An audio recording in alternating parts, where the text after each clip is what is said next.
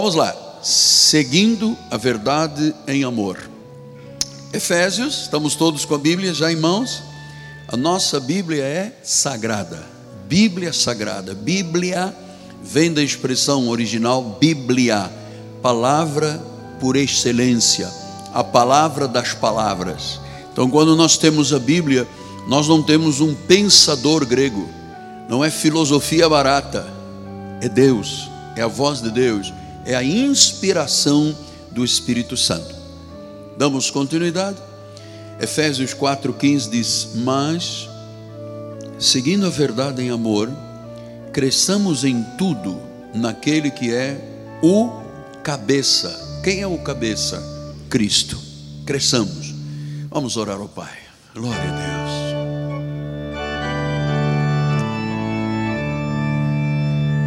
Deus. Senhor Jesus, há uma mesa espiritual com o pão da vida.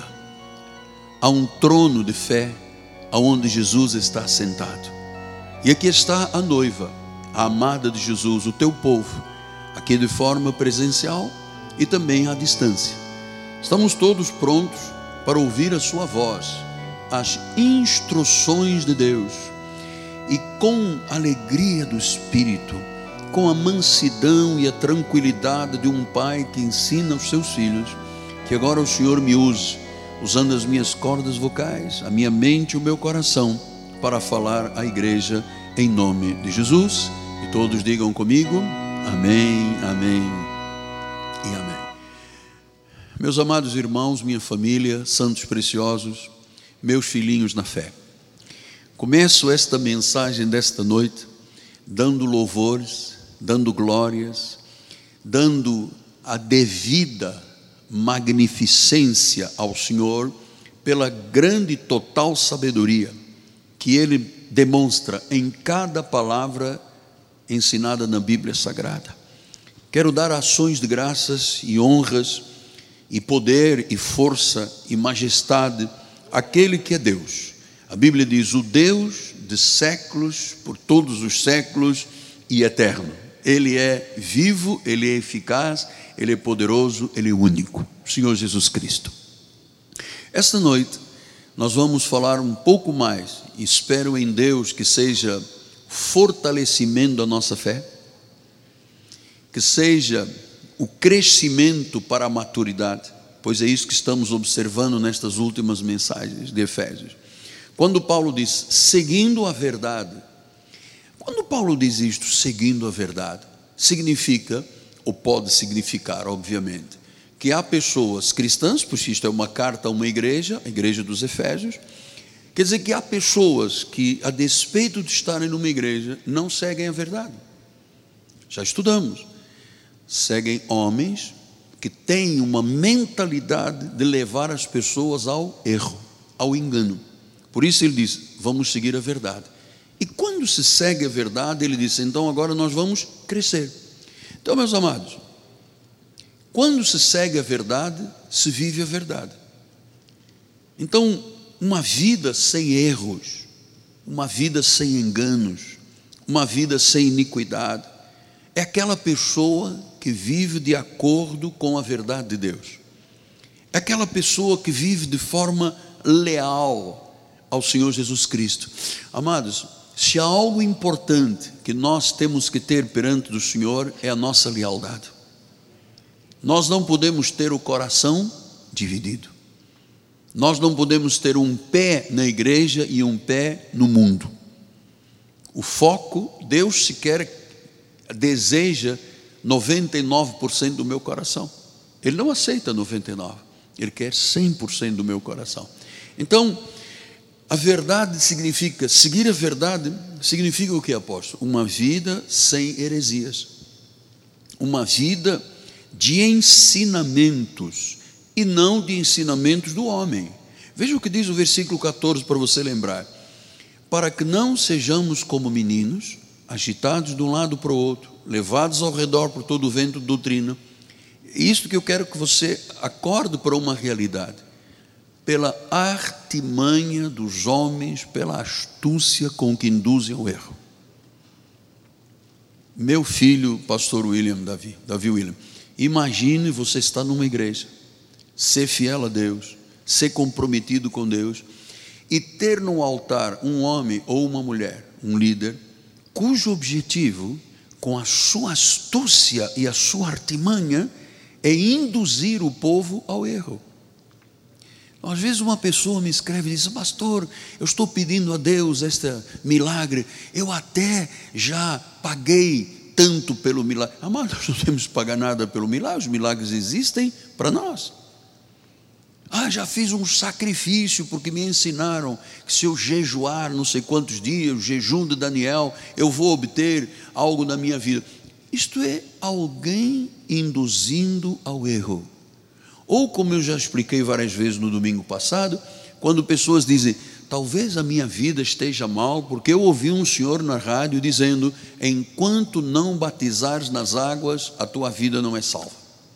Senhores, imagine os senhores, Jesus faz um sacrifício, um tamanho sacrifício, chicoteado, cuspido, a coroa de espinhos, carrega a cruz, vai para o Monte Gólgota, pregos nas mãos, nos pés, ele se torna a propiciação, e no meio daquelas seis horas da cruz, você se lembra?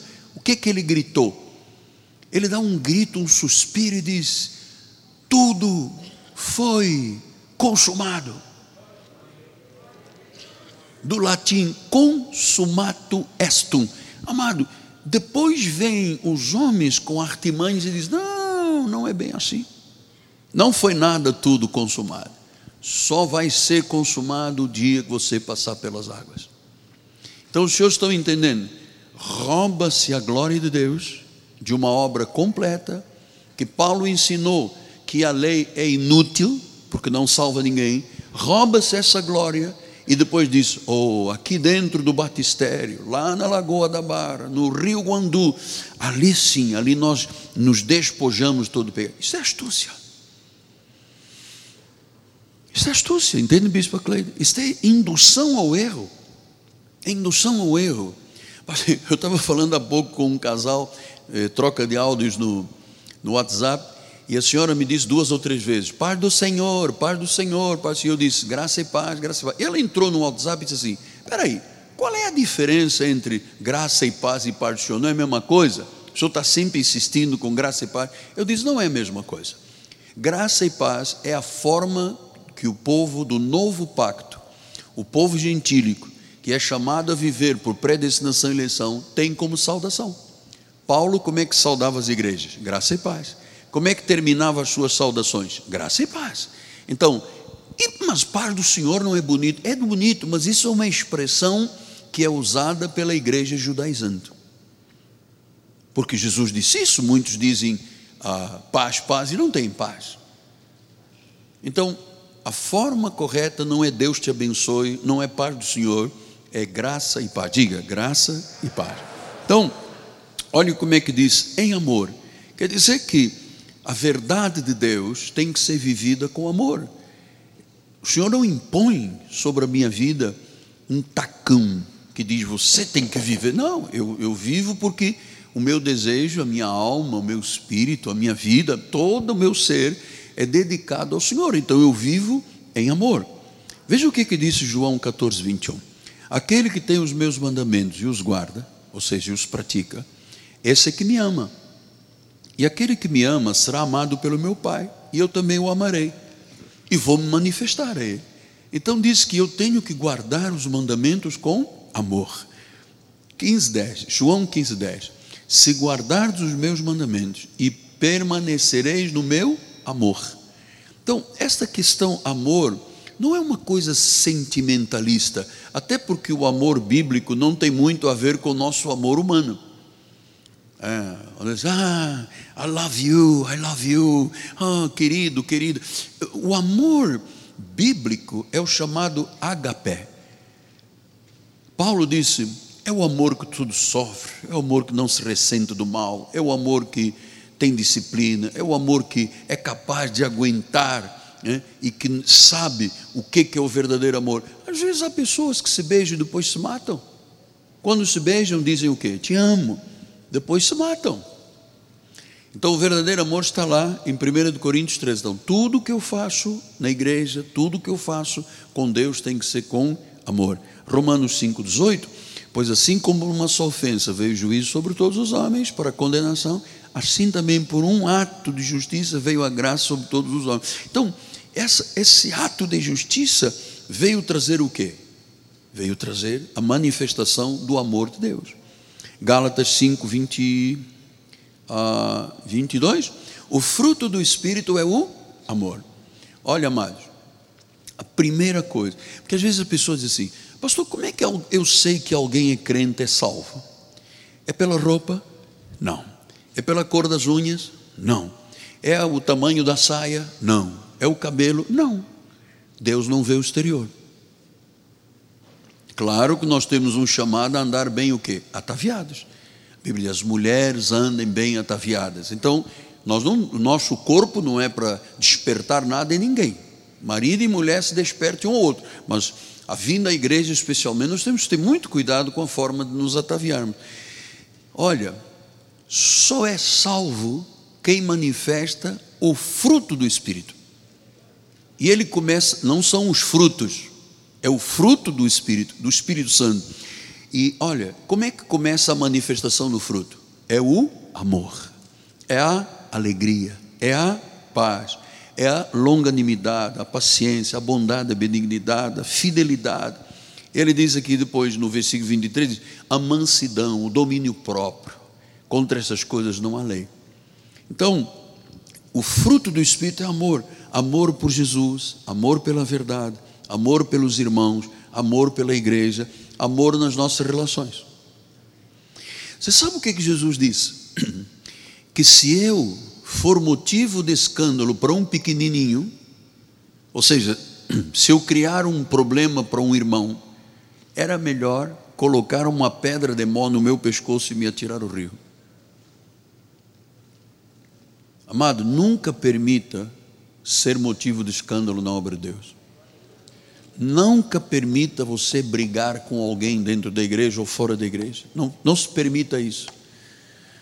Não se permita isso. Não constranja ninguém. Você já reparou? Eu nunca cheguei aqui ao público dizendo que eu sou o presidente da igreja. Não sou nada. Eu, pelo contrário. Você nunca me viu impor o bispado com alguém, apertar um irmão ali atrás da porta e dizer: olhe para mim, olhe quem eu sou. Eu sou o rei da cocada preta. Se ajoelha aqui na minha. Amado, são conceitos que eu nem imaginaria nunca que poderiam passar na cabeça de, um, de uma pessoa de Deus.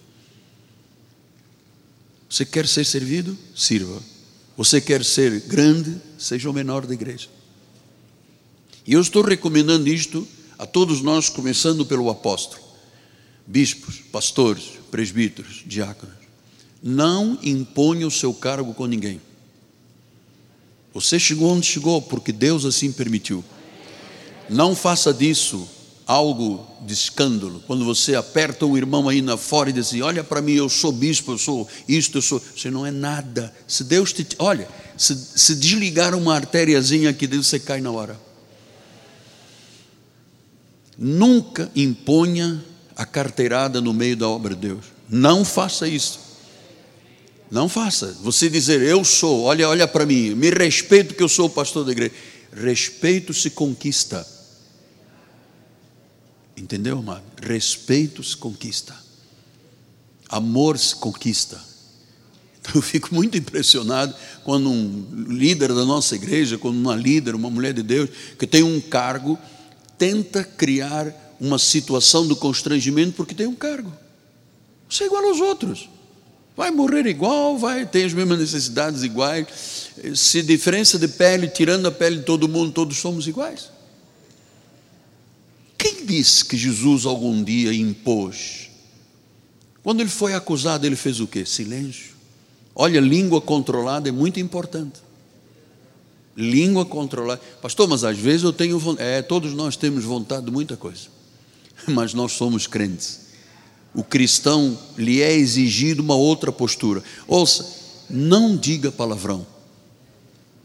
Você sabe que na boca de uma pessoa que diz glória a Deus, aleluia, santo é o Senhor, não pode sair obscenidade. não diga palavras frívolas. É? Não diga, não diga.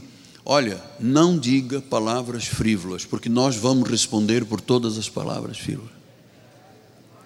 Pastor, mas eu sou presbítero da igreja. Seja o exemplo de humildade. Seja o exemplo. Seja o exemplo de humildade. É a coisa mais bonita. Então, é, essa deve ser a nossa conduta.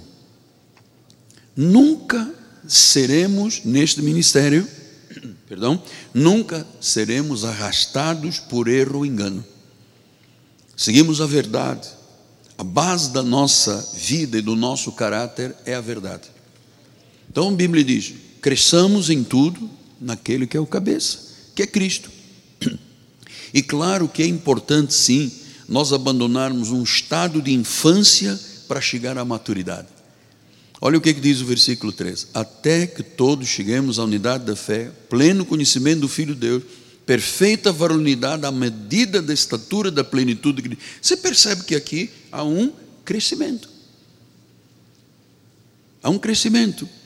E diz Efésios 1, 22: E pôs todas as coisas debaixo dos pés, e para ser o cabeça de todas as coisas deu à igreja. Então, nós, amados, é, temos responsabilidades muito grandes com aquilo que dizemos, aquilo que falamos, aquilo que prometemos, aquilo que damos como palavra.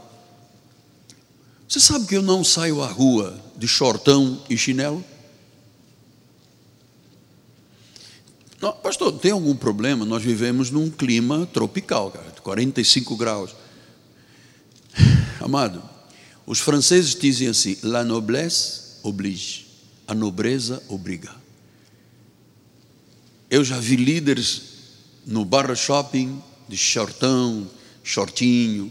Eu não tenho, eu não imagino Jesus andando de shortinho e chinela havaiana. Não consigo entender isso. Pastor, mas o senhor sai para a rua de gravata? Não mas eu saio ataviado decentemente. Eu quero que as pessoas digam: é o apóstolo, ele tem uma posição muito diferenciada na sociedade, e a sua igreja é uma referência para o mundo. Quando eu digo sua igreja, somos todos nós. É verdade? Então, isso é importante, nós não falamos muito, mas faz parte do nosso desenvolvimento. Ele disse: cresçamos, tenhamos progresso. Paulo disse a Timóteo: que todas as pessoas olhem e digam: tem progresso. Sabe, é lamentável quando você tem uma pessoa com 10, 20, 30 anos na obra de Deus que tem atitudes ainda infantis. Nós tivemos aqui um irmão que gostava de desacatar as pessoas chamando para briga. E depois no dia de ceia, ele ficava, aleluia, Sabe, até que eu disse ao irmão, irmão, se o irmão é uma pessoa que tem essa, essa característica do tudo ou nada, um dia o senhor está feliz, um dia o senhor está com depressão, o senhor um dia é, é, ama todo mundo, depois já chega à igreja odiando todo mundo, eu vou dizer, o senhor tem um problema de um transtorno, chama-se borderline, o senhor tem um transtorno de bipolarismo. O, a vida espiritual nos dá o quê? Um equilíbrio. O crente que tem fruto do Espírito tem equilíbrio. Eu não posso chegar na igreja e, e, atacar alguém, falar. Eu não posso. Isso, essa coisa do tudo ou nada, um dia muito eufórico, um dia chorando, um dia está no céu, um dia está no inferno. Há pessoas que se mutilam, automutilam. Há pessoas que se suicidam. Isso tem tratamento espiritual. Temos aqui com os psicólogos da igreja. Chama-se borderline. É um transtorno emocional tem cura pelo Espírito, mas isso não pode ser o modo de vivendo de ninguém. Então, olha o que, que Paulo ensinou quando ele falou em crescimento.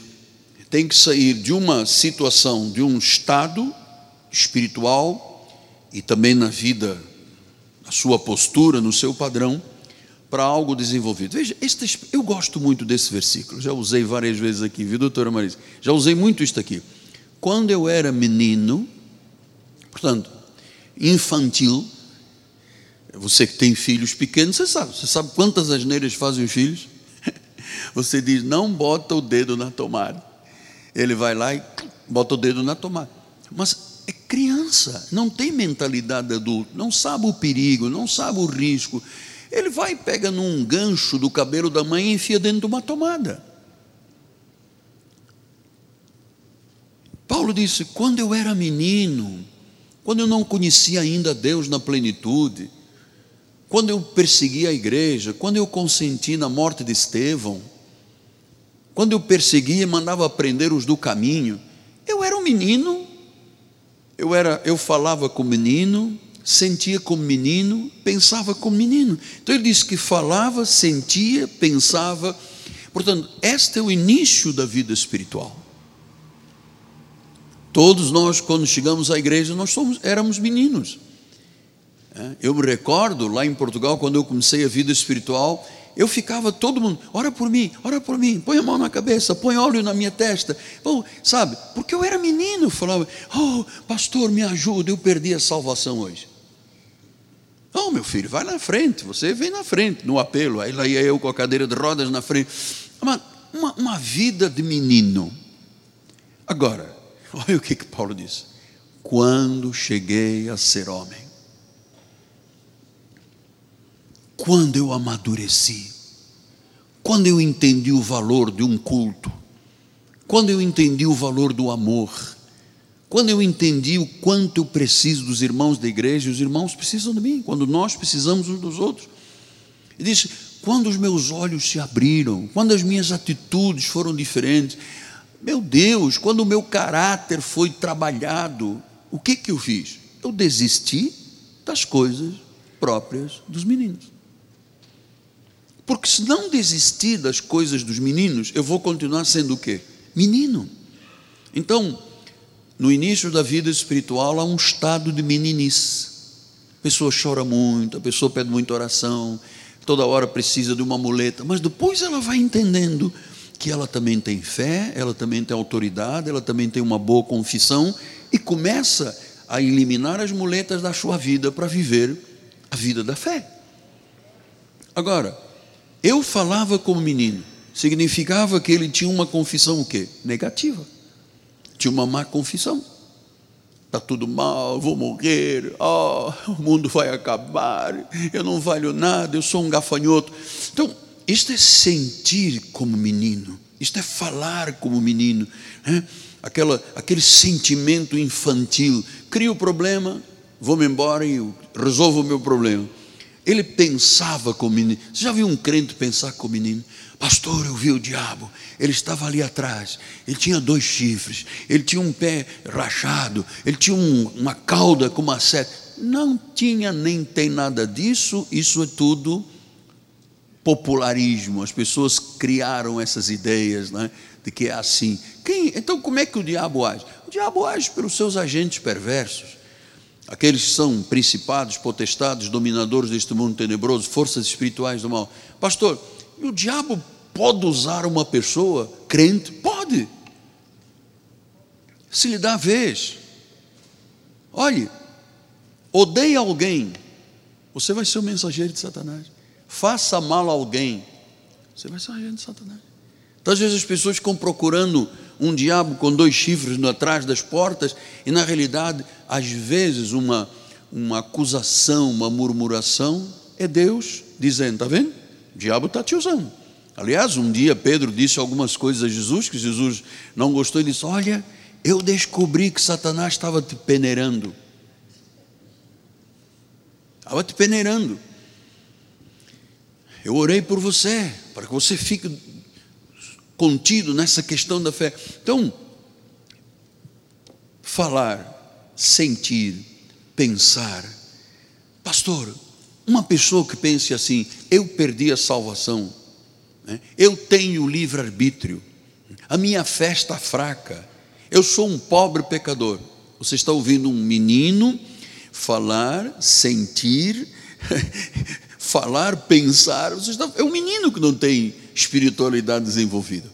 Agora, quando cheguei a ser homem, quando eu comecei a ter maturidade, quando eu comecei a ter uma boa confissão, quando eu comecei a acreditar na segurança da salvação, quando eu acreditei que eu fui predestinado, sou salvo para sempre, sou um espírito com Jesus, estou sentado em lugares celestiais, tenho um chamado para reinar em vida. Eu já desisti das coisas de menino, já sou homem. Desisti das coisas próprias de menino, aboli, pus de lado, dei um fim, removi, fiz cessar, abandonei de vez tudo que era infantil. Isto é um processo. Você sabe que às vezes os adolescentes, você que tem filho adolescente, eles assim: Mamãe, papai, está me doendo aqui, está me doendo o joelho, está me doendo aqui na junta. Você sabe por quê? E chama-se o quê? A dor do crescimento. Não é que ele tenha lá um tumor ósseo, é a dor do crescimento. E eu sei que a vida espiritual, para crescer, para sair do menino para o adulto, dói. Você tem que abandonar as coisas próprias do menino. E às vezes a pessoa se sente bem vivendo as coisas próprias do menino, vai ter dores para crescer. Olha, uma pessoa cristã para abandonar o cigarro, para abandonar a droga, para abandonar a mentira, para abandonar a murmuração, você nem imagina que dor é isso. Que a pessoa às vezes se mantém muitos anos murmurando, murmurando. Deus odeia o murmúrio, diz que ele há coisas que Deus odeia. E uma delas, mas há pessoas que, por serem meninas, elas murmuram, murmuram, murmuram, e depois não têm a bênção de Deus às vezes tem inveja de quem tem. Então nós desistimos das coisas infantis. Olha o que que disse, lembrando Paulo 4,14, ele diz: Não sejamos mais como meninos. Que o menino é agitado de um lado para o outro, o menino é levado por vento doutrina, o menino é induzido ao erro. Então é preciso abolir. 1 Coríntios 3,1 ele diz: Eu, porém, irmãos, não vos pude falar como espirituais. Vocês são carnais, são crianças em Cristo. Versículo número 2: Leite vos dei de beber, não vos dei alimento sólido, porque você não pode suportar. Por exemplo, quando alguém é disciplinado na igreja, às vezes nós temos que disciplinar a pessoa, repreender pelo mau comportamento. Normalmente a pessoa bate os pés, sacoda a poeira, chama o demônio, não aguenta, porque não suporta, porque é o que? Menino. Agora você vê uma pessoa madura. Um pastor chega, o apóstolo chega, meu irmão, não se comporta desta forma. O que, que a pessoa faz? Sim, senhor. Amém. Estava errado, peço perdão. Este é o comportamento do adulto. O menino, porque eu vou, eu vou chamar a polícia, porque eu vou pedir. Eu me recordo, muitos nós estávamos lá no cinema Piedade e tínhamos um rapaz, um moço da igreja, um irmão da igreja, que vinha me pedindo para ser, ele era militar. Me consagra ministério pastoral, eu quero ser pastor, porque ele queria que eu abençoasse, ele desse um diploma para ele ir abrir um trabalho. Ele dissesse, eu sou pastor, tenho um diploma. Eu falei, não, não, não é hora, você não tem maturidade, você tem cada atitude estranha. E ele um dia se enfureceu comigo se enfureceu, se enraiveceu, ficou com os dentes de fora. Ele disse: Eu vou pedir ao meu chefe do quartel, vamos trazer um carro de combate, um Urutu, e vou mandar um balágio aí dentro, vou destruir a igreja toda. Eu disse: Barbaridade, tia. Que pastor, hein? Que mau pastor você ia ser, hein? Um Urutu. Você imagina um urutu na porta da catedral, um balágio rebentando o painel todo aqui dentro, porque você não me ordenou o ministério pastoral.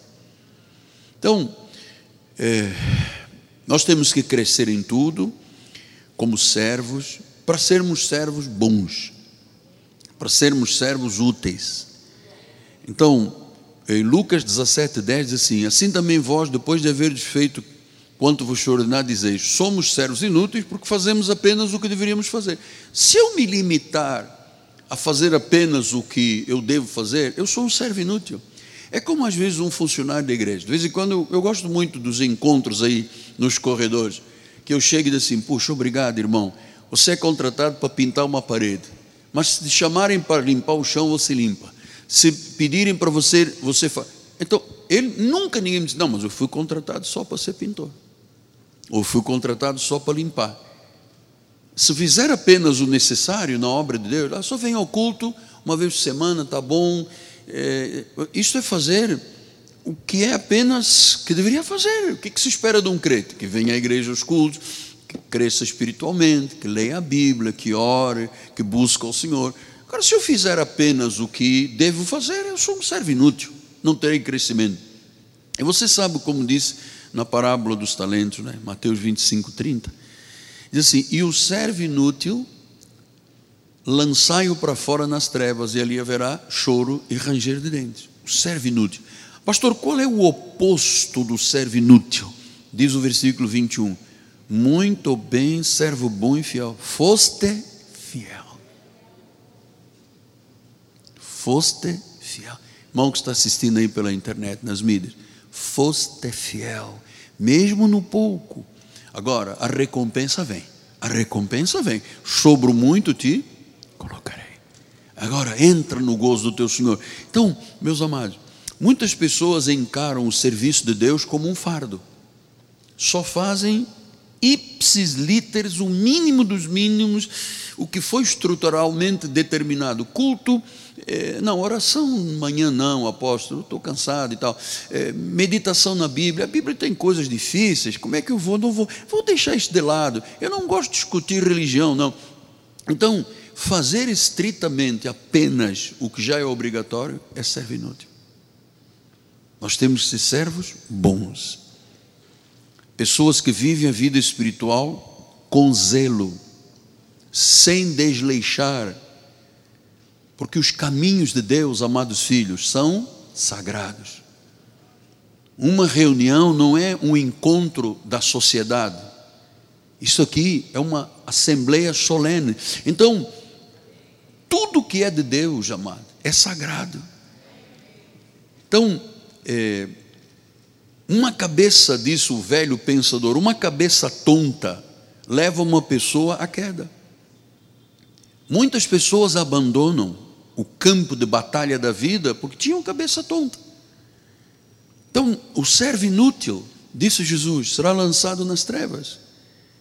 Este é o homem que não usou os talentos. Lembra-se que é a passagem da parábola dos talentos. Diz que Deus deu a um cinco, ao outro dois, a um. Quando ele voltou para prestar contas, o que tinha cinco talentos devolveu mais cinco, o que tinha dois devolveu mais dois, mas um escondeu. E disse: receoso, escondi o talento, o teu talento, debaixo da terra. E Jesus diz: Você é um servo inútil. Então, será lançado fora nas trevas. Esse é o homem que não usa os talentos de Deus. Este é um homem descrito como servo inútil. O servo inútil. Olha o que o servo inútil disse a Jesus, 25, 24. Chegando por fim o que receberam um talento, disse: Senhor, sabendo que és severo, que ceifas onde não semeaste, que ajuntas onde não espalhaste. Olha, ainda acusou Deus. Diz: Você é severo. Deus não é severo, Deus é amor. Olha, se Deus, Heitor, fosse severo, nenhum de nós estaria aqui. Se Deus a cada erro nosso nos julgasse, Galvão, nós não estaríamos aqui. O, o sábio disse isso em Eclesiastes: Deus dá tempo ao pecador que se arrependa. Ele não faz justiça imediatamente. Então, meus amados, nós somos servos do Senhor Jesus Cristo, temos uma chamada para servir, temos que ter prazer no serviço a Deus, temos que ter prazer na igreja e não no mundo. Você sabe que eu me desliguei de tal ponto, de tal monta das questões do mundo, que eu não consigo ouvir música mundana. Eu normalmente no meu carro uso 96.3 música clássica, é o que eu gosto. Você vê o nosso bispo aqui com Mozart, com Beethoven, é a música que me faz bem a alma, tranquila. Eu também tenho uma certa dificuldade em ouvir estações evangélicas. Eu vou te explicar por quê. Porque muito do que é tocado nas rádios é meramente comercial. É feito, bispo, para ganhar dinheiro. E com Deus não é assim. Eu tenho que fazer louvores a Deus, adoração a Deus. Então, é, o meu prazer não está no mundo. Diga isso. O meu prazer não está no mundo. Eu me deleito no Senhor. Pastor, mas isso são frases do tempo do Caprandangas. Mas graças a Deus que é do tempo do Capranã. Pastor, o que dizer Capranã? É uma expressão da minha terra de Angola, é um tempo muito passado, lá atrás, é um tempo antigo. É verdade, deleitar-nos no Senhor, ter prazer de estar na igreja, ter deleite. Amados, que, a pessoa que se põe aos pés de Deus e engrandece, louva e chora e adora, olha, esta pessoa é servo útil. Salmo 43, 4 diz assim: Então irei ao altar de Deus, ao altar de Deus, de Deus, é o altar de Deus, de Deus, está repetindo, está asseverando, de Deus, que Deus é a minha grande alegria. A minha grande alegria é o Senhor. Eu vou lhes dizer, filhos, 46 anos de ministério, eu tenho alguns arrependimentos. Alguns arrependimentos. Mas eu tenho muitas maravilhas para contar de Deus. Muitas maravilhas. Poucos arrependimentos e muitas maravilhas para dizer de Deus. Então, a nossa devoção, vamos caminhando para os cinco minutos finais, vamos agora focar. A nossa devoção não pode ser carga pesada. Meu Deus, como é que eu aguento duas horas culto? Não pode ser carga pesada. Orar de manhã, de madrugada, de noite, não pode ser carga pesada. Não pode. Outro dia, não sei qual foi dos dias que eu orei muito cedo, muito mais cedo que o normal, e eu acordei, eu estava pensando assim, interessante, parece que é muito mais cedo. Aí fui para o escritório, orei, orei. Aí quando voltei para o quarto, fui ver o meu, meu relógio de cabeceira, estava uma hora adiantado. Então eu, o, meu, o meu relógio biológico me despertou, né, mas na realidade a hora cronológica estava adiantada. Interessante. Por quê? Porque eu não faço da oração carga pesada. Não faço do culto carga pesada. Você sabe o que é o deleite? Você ter prazer em alguma coisa. Então nós somos servos, amados, nós não somos escravos. Nós não enterramos os nossos talentos. Quando o Senhor disser a cada um de nós, muito bom servo, bom e fiel, glórias a Deus. Nossos talentos são para servir ao Senhor. O servo inútil esconde os talentos, desperdiça a vida, é servo mau. Ser inútil é muito ruim. Porque em 25, 26 ele diz: O Senhor, servo mal negligente. Ah, além de mal, é negligente. Juízes 5, 20, temos alguns versículos ainda. Juízes 5, 23 diz: Amaldiçoai a Meroz, diz o anjo do Senhor, amaldiçoai duramente os seus moradores, porque não vieram em socorro do Senhor, em socorro do Senhor dos seus heróis. Então, você vê o que é uma pessoa que faz da vida espiritual um deleite e quem é que não socorre as coisas de Deus. Apocalipse 22, 11, continua o injusto fazendo injustiça e o imundo sendo imundo. O justo continue na prática da justiça, o santo continue a santificar-se. Esta é a nossa chamada. Esta é a nossa chamada. Nós precisamos então de ser o quê? Servos úteis. Olha o que, que diz este salmo, escreva aí. Salmo 16, 2 e 3, diz assim: Digo ao Senhor: Tu és o meu Senhor, outro bem não possuo, senão a ti somente. Quanto aos santos que há na terra, são eles os notáveis, nos quais eu tenho todo o meu prazer. Então Deus disse que nesta terra, os crentes em Jesus Cristo, os salvos, são santos notáveis. Você sabe o que é? Quando alguém tem notabilidade, quando alguém tem credibilidade, quando alguém tem valores, caráter, palavra, coração na obra. São servos notáveis. E diz o Senhor que nos servos notáveis, nos servos bons e úteis, ele tem o que? Prazer. Servo notável, diga eu sou um servo notável. Salmo 100, 1 e 3 diz assim: 1 a 3: Celebrai com júbilo ao Senhor todas as terras, servi ao Senhor com alegria, apresentai-vos diante dele com cântico, sabei que o Senhor é Deus. Aleluia. Foi Ele quem nos fez, dele somos, somos o seu povo, somos rebanho do seu pastor, gente de Deus. Não é isto maravilhoso? Isso é maravilhoso. 1 Coríntios 6, 20 diz: Porque fostes comprados por preço. Agora, pois, glorificai a Deus no vosso corpo. Glorificai. Você tem valor. Deus deu o seu filho, Deus pagou para ser a nossa propiciação, para sermos úteis, para sermos notáveis. Não é tão bom quando nós andamos em algum lugar público e as pessoas nos reconhecem e pedem oração, e entregam um bilhetinho e falam da igreja, e diz que ouvem os programas. É uma maravilha, amado. Isso é servir a Deus com alegria. Então eu queria terminar nessas três últimas passagens. Faça sempre o melhor para Deus. Faça sempre mais. Tenha coragem. Porque a resposta de Deus, o versículo 21, muito bom, servo bom e fiel. Este é um veredito da soberania de Deus. Este é um veredito de Deus. Se você é fiel no pouco, sobre o muito te colocarei. 1 Coríntios 15, 9 e 10. Olha que estudo bíblico, hein? Porque eu sou o menor de todos os apóstolos, que mesmo não sou digno de ser chamado de apóstolo, pois persegui a igreja de Deus. Você sabe que o apóstolo São Paulo tinha uma marca, ele perseguiu a igreja, ele consentiu na morte de Estevão, ele, ele se sentia mal emocionalmente com esta questão.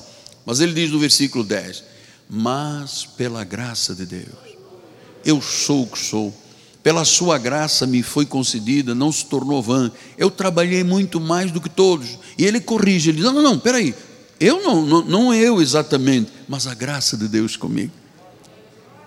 Filipenses 2,13 diz: Porque é Deus quem efetua em vós o querer e o realizar, segundo a sua boa vontade.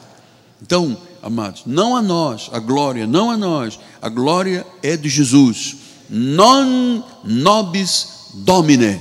A glória pertence a Deus. Eu termino com Filipenses 3, 7 9. Oi, o meu coração está aqui engrandecendo, exaltando, porque eu estou falando de algo que eu já trilhei e, e que não parou. Eu vou continuar trilhando, é minha vida, é a vida do ministério, a maturidade do pastor. Filipenses 3, 7 9 diz: mas o que para mim era lucro, ele era do Sinédrio, ele era do Supremo Tribunal Federal, ele era uma pessoa importante, a voz dele mandava prender, mandava soltar, a polícia prende, eu solto, eu é que mando, eu sou Deus.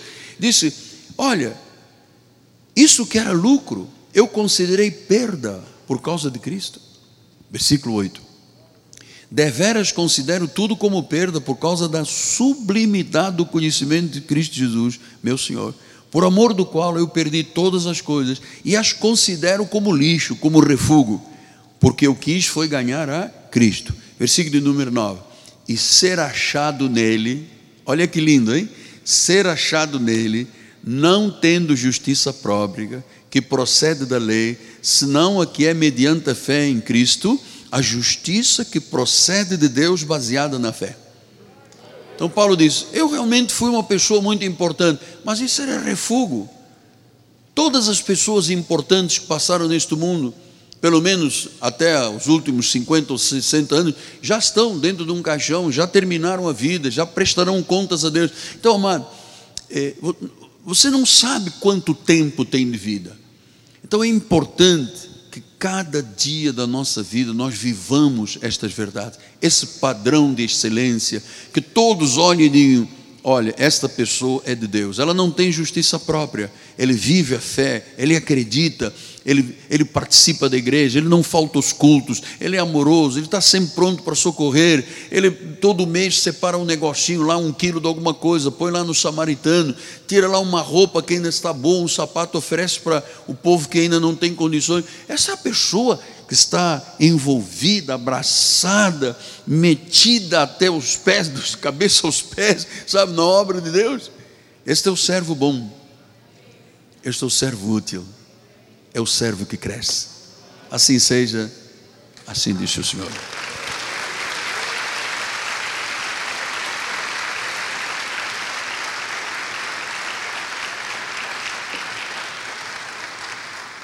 Por reverência à palavra, curva a sua cabeça. Pai amado e bendito, Muito obrigado, Deus, porque nós podemos dizer que podemos perder tudo desta terra por causa de Cristo. As coisas da terra não têm essa importância.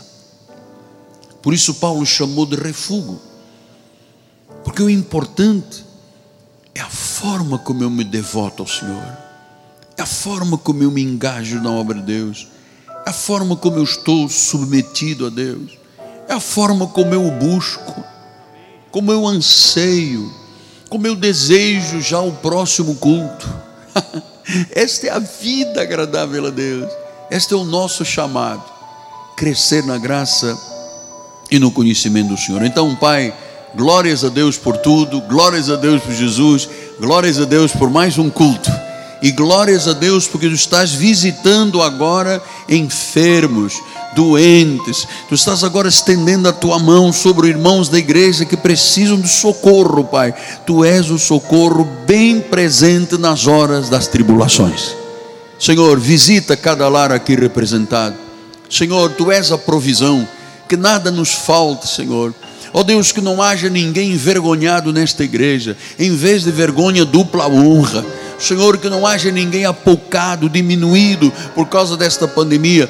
Surpreende a igreja, surpreende o teu povo, faz o extraordinário, faz o milagre acontecer. É para a tua glória, é para a tua honra. Aquela pessoa que está lá nas mídias sociais, Senhor, que estava se sentindo desacorçoada, tudo ou nada, um dia bem, um dia mal, um dia feliz, outro dia quer morrer. Alguém que tem se automutilado, alguém que está naquela, naquele borderline, no bipolarismo, Senhor, agora haja cura em nome de Jesus.